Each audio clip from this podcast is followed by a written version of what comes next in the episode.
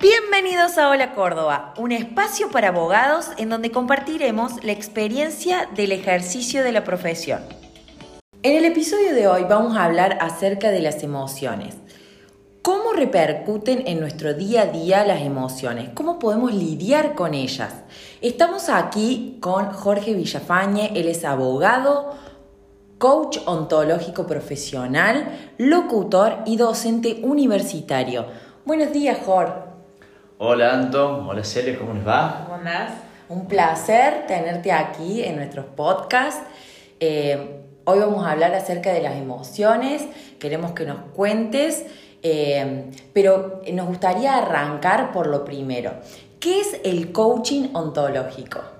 Bueno, el coaching profesional está fundamentado en la asociación que hay, en la relación que se crea entre el coach y su cliente o coachee. Es un proceso en donde se lo acompaña al cliente a que tenga una reflexión, a, a que tenga un momento creativo que lo inspire a maximizar su potencial personal y profesional. El coaching ontológico profesional está enfocado básicamente en el diseño de futuro y también en el desarrollo del poder personal, en el desarrollo de la dignidad humana. Entonces, como profesión, es la única que se encarga del futuro como espacio de diseño. Y hablando de las emociones, ¿cómo afectan eh, estas en nuestro desempeño? Bueno, esto es, es una excelente pregunta porque uno cuando comienza a hablar de, de futuro, sin duda uno tiene una relación particular con el futuro. Cada uno tiene una relación distinta con el futuro. Y parte de esa relación que tenemos con el futuro depende de nuestro mundo emocional, depende de nuestro estado de ánimo. Y ahí entra entonces a, explorar, a tener que desarrollar toda la parte emocional de cada uno. Entonces, las emociones son vitales en cómo vemos la vida, cómo vemos el futuro y cómo nos relacionamos con ella. Entonces, la primera pregunta es, ¿qué tanto distingo yo de mis emociones? De hecho, venimos en una concepción o en, una, en, un, mundo occidental en donde lo principal o el, o el, punto está puesto sobre la racionalidad. Venimos sobre mucho eh, Santo Tomás, eh, mucha razón eh, atrás de eso y poco tenemos de exploración en el mundo emocional, nos estamos dando cuenta de a poco que cada vez influyen más las emociones en la razón y de hecho primero somos emociones antes de razón. Entonces, si primero somos emociones antes de razón, todo el mundo futuro que podemos llegar a tener y el que estamos teniendo hoy depende totalmente de nuestras emociones. Wow. eh, no, yo me pongo a pensar y digo, como abogados, eh, constantemente, o como en el caso que nos estén escuchando estudiantes, eh, estamos constantemente lidiando no solo con nuestras emociones, sino también con las emociones del cliente. Eh, nuestro rol fundamental es resolver conflictos, siempre el abogado está en medio de la resolución del conflicto. Entonces, qué sé yo, lidiar con las emociones no solamente las nuestras, sino también las del cliente. ¿Cómo manejamos eso? Sobre todo cuando empezamos a ejercer la profesión, que por ahí estamos nosotros con ansiedad, con inseguridades, eh, con pocas certezas, que no sabemos para dónde ir en la práctica profesional y demás. Eh, y encima de eso le sumamos que tenemos que lidiar con la emoción de un ajeno al cual le tenemos que resolver un conflicto que generalmente es algo grave para que concurra un abogado. Bueno, ahí sin duda me, me hace pensar que, que gestión emocional o, o, desarrollo emocional deberíamos tener casi no desde la, la facultad, sino desde antes, ¿no? Sí. Entonces, eh, lo primero que yo invitaría es a, a, a, hacer un desarrollo personal, a hacer una exploración personal, es decir, ¿qué me pasa a mí con las emociones? ¿Cuál es mi estado de ánimo? Y por ahí esto es una, un punto de partida bastante... Eh, yo diría como casi partiendo desde la oscuridad por decir, es, es, difícil darse cuenta que uno está emocionado porque todo el tiempo está emocionado. Entonces, esto es lo primero, darse cuenta que todo el tiempo uno está en una emoción. Y por ahí un buen eh, darse cuenta de esto es cuando pasa algo, ¿no? Uno cuando escucha un ruido, ve un choque, pasa algo en la situación en donde estoy y me cambia algo en mí, ahí yo me doy cuenta que cambió mi emoción. Entonces, ese es un buen momento para darse cuenta que antes estabas en una emoción y ahora estás en otra, ¿no? Entonces, ese tipo de exploración hay que hacerla más consciente, más a menudo y en distintos dominios de la vida y en distintas ocasiones. ¿Para qué? Para luego, cuando yo tenga la relación con mi cliente, por ejemplo, porque encima nuestra profesión involucra eso, que cuando nos vienen a ver, generalmente hay un conflicto. Entonces, ya hay una emoción de base sumada a una emoción que trae el conflicto, que viene a trasladársela al profesional en este caso que interviene, y ahora tengo que lidiar con la mía, lidiar con la del cliente, lidiar con la del conflicto, y si hay otras partes, con las de las otras partes, más con la de la contraparte, el abogado de la otra parte que lo ayuda a esta parte, más la del tribunal si interviene, ya se están dando cuenta que acá hay una ensalada de emociones. Y realmente hay que ponerse como fino a ver qué tiene esta ensalada. ¿no? Entonces, lo primero, hay que poder distinguir de qué hablamos cuando hablamos de emociones, o por lo menos yo que distingo de eso. ¿Para qué? Para luego poder ir distinguiendo a ver si esta emoción es mía, esta emoción es la de mi cliente, esta es la emoción de mi contraparte. ¿De quién es esta emoción? Porque no es lo mismo que yo me haga cargo de una emoción que no es mía. Entonces yo estoy jugando con otra emoción que no es mía. Me salí, me salí. Y esto tiene mucho las emociones. Las emociones son sociales, son fenómenos sociales, por lo tanto van a escuchar, se contagian. Entonces yo entro, me contagio por ahí en la ansiedad del cliente. O al revés, contagio de ansiedad al cliente. Entonces puede ser que no lo hagan ustedes, pero capaz que tengan un colega que vos decís, ¿cómo lo puso loco usted a su cliente?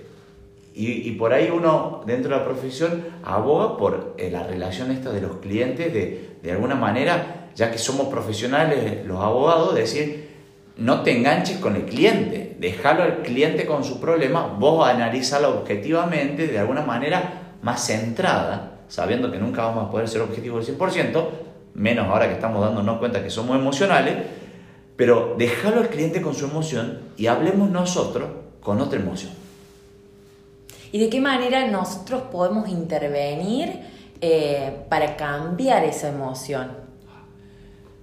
Yo, yo te voy a dar lo que a mí me funciona, lo que por donde yo empecé, que es la voz. Yo soy más bien como auditivo, es decir, me, me, me, doy cuenta más en la voz que algo me está pasando o que algo me emociona o que me cambió la emoción. Me doy cuenta porque me cambia la voz, se me quiebra, titubea, baja, sube, me doy cuenta en eso, en mi voz. Entonces, yo te invitaría a que te comiences a dar cuenta de alguna manera, en tu voz, en tus expresiones corporales, en tu voz, en tu temperatura, te sube, te baja, transpiro, no transpiro, eh, me muevo o tiendo más bien a quedarme quieto, eh, tengo más bien rigidez, flexibilidad, soy más bien de buscar colores, hay gente que es más bien visual, entonces comenzar a ver qué expresa el cuerpo para yo poder ponerle un nombre a lo que es esa expresión corporal y poder ver de qué emoción viene. Entonces, comenzaría por esa exploración corporal totalmente unida al emocional. Wow. Eh, no, me quedé pensando que muchas veces nos pasa, ahora con esto de la pandemia y demás, muchas de las consultas, mucho de, de realidad nuestra atención hoy pasa más por la virtualidad, pasa más por un llamado por teléfono, por una videollamada y demás. Eh, a mí particularmente yo hago mucho derecho previsional. Me pasa que por ahí no lidio tanto con conflictos, si bien sí la gente se jubila y por ahí tiene una cuestión económica que lo apura y demás, pero eh, lidio más con esto de llevar seguridad al cliente de alguna forma. Y me pasa que a su vez eh, directamente yo estoy trabajando con ANSES o estoy trabajando con una entidad pública que tiene sus tiempos, que tiene sus procesos y que tiene sus cuestiones internas. Em, entonces, esto de calmar la ansiedad del cliente es algo que a mí se me, se me dificulta, porque bueno, gente grande, que uno tiene que explicarle los procesos y demás, pero em, ¿cómo puedo hacer de alguna forma para con mi voz transmitirle seguridad, transmitirle calma en los momentos en que la ansiedad de ellos me perjudica? Porque mm. uno, aunque no quiera, te terminas enganchando. Te llama un cliente y te dice, no, porque hace un año está el trámite y desesperamos todos. Entonces, em, como para no correrme del eje, porque también cuando uno es profesional tenés un día eh, largo y no solamente le tenés que dar respuesta a ese cliente que tiene el trámite hace un año, sino también tenés que seguir dando respuestas a todo el resto de las cositas que tenés que resolver en el mismo día. Entonces, no salirte del eje y no dejar que esa ansiedad te perjudique en tu vida laboral. Bien. A ver, creo que trajiste algunos condimentos que están buenísimos y que hacen incluso compleja la respuesta. Primero, lo de la virtualidad y trabajar por ahí desde un ambiente remoto, desde tu casa, desde una oficina y la otra persona no estar ahí nos, desafía a nosotros a tener mayores habilidades en, crear contextos. Entonces, eh, contextos implican entrar en relación de otra manera. Darse cuenta que yo estoy en un ambiente y la otra persona está en un ambiente y me están pasando cosas a mí y a la otra persona. Entonces, puede ser que esta persona te llama por un reclamo de, de que el trámite esté iniciado hace un año y justo en su casa hay una situación que no solamente eso, se le están quemando los fideos, se le está sonando el timbre y le está ladrando el perro al cartero. Entonces, es compleja la situación para no apurarse. ¿Cómo hace esa persona para no entrar en un apuro para hablar con vos si se le está pasando un montón de cosas más? Y a su vez a vos también te están tocando el timbre porque te vienen a entregar una cosa, encima tenés que estar mandando un mail y estás entrando en otra videollamada. Entonces cada uno tiene un contexto distinto, el cual hay que tener una habilidad para entrar de alguna manera a crear, co-crear una relación en donde puedan hablar saliéndose, digamos, o bajándose de toda la situación que los rodea, como poniendo un paréntesis para poder entrar a conversar. Porque si no, más que conversar con el cliente, cada uno sigue haciendo lo, lo otro, sigue haciendo malabares mientras trato de responder y por ahí, ahí pierdo la relación porque no entro en, la relación, no entro en el contexto con el cliente. Entonces, lo primero que vería es eso, cómo crear relación eh, en un contexto virtual en donde estoy con poca información, porque eso es lo que pasa en, los contextos virtuales, pierdo la información del contexto de la persona, entonces, de entrada en relación. Segundo, comenzaría a ver del el cliente, comenzar a verle, a ver, cuáles son los acuerdos que tenemos y cuáles son los acuerdos que no se cumplieron. Entonces, yo estoy seguro que nunca le debes haber prometido que este trámite se va a hacer en tanto tiempo. Porque no es una respuesta que tenés. No es una respuesta que además sabemos, porque es incierto. Uno sabe cuándo comienza el trámite, pero raramente sabe cuándo termina. uno puede tener un aproximado y uno puede tener un estimado de cuánto dura el trámite según lo que viene siendo, pero también hay que tener en cuenta que en este año todo eso cambió. Todo eso cambia porque todos los procesos han cambiado. Entonces, hay que crear la relación para que eso que vos sabes también lo sepa el cliente. A eso que vos sabes que es que el juego, que las reglas del juego, que los procesos cambiaron, que los tiempos cambiaron y que incluso no sabes los tiempos, ahora el cliente también lo pueda saber. Entonces, para tener esa relación, hay que poder tener una relación en donde el cliente me puede escuchar.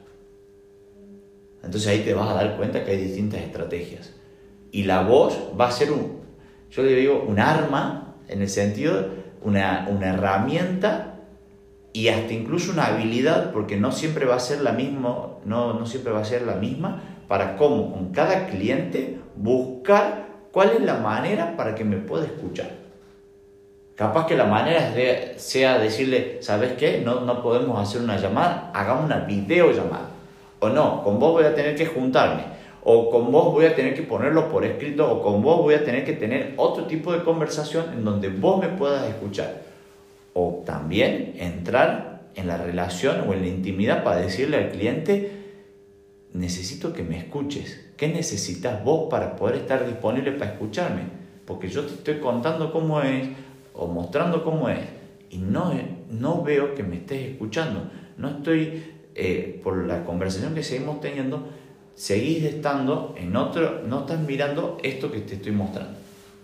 Clave la comunicación en todos los ámbitos, ¿no? Pero sobre todo en esto de profesional cliente, eh, clave el tema de la comunicación. Eh, realmente nunca lo había pensado de esta forma. Capaz que uno en la vorágine del día, viste, vas y seguís insistiendo en que te escuche y el otro no te escucha. Entonces, sí, yo considero que la comunicación es la puntita de todo eh, pero bueno, nos pasa mucho que es esto que vos decís, nosotros somos emociones, hoy estoy enojada, de acá un rato capaz que estoy feliz y capaz que de acá otro rato estoy...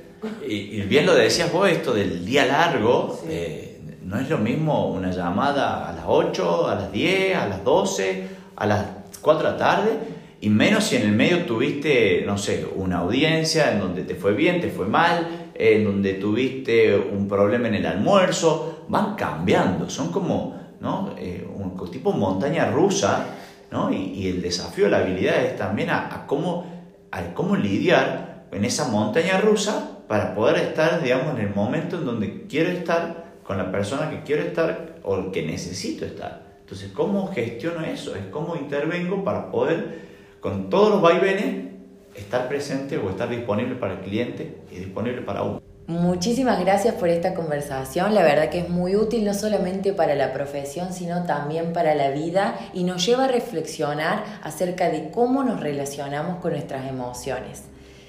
Gracias una vez más, Jorge, la verdad un placer y un honor tenerte en este espacio. Los invitamos a todos a que lo sigan a Jorge en su cuenta en Instagram que es jor.villa y a quienes no nos siguen nos pueden encontrar en Hola Córdoba Workshop. Muchas gracias Jorge por la, por la charla, la verdad que es súper interesantes, eh, nos llevamos herramientas ambas, eh, así que espero que para todos aquellos que nos escuchen sientan las mismas, las mismas ganas de aprender a comunicarse y aprender a conocerse emocionalmente. Un placer, muchas gracias a ustedes.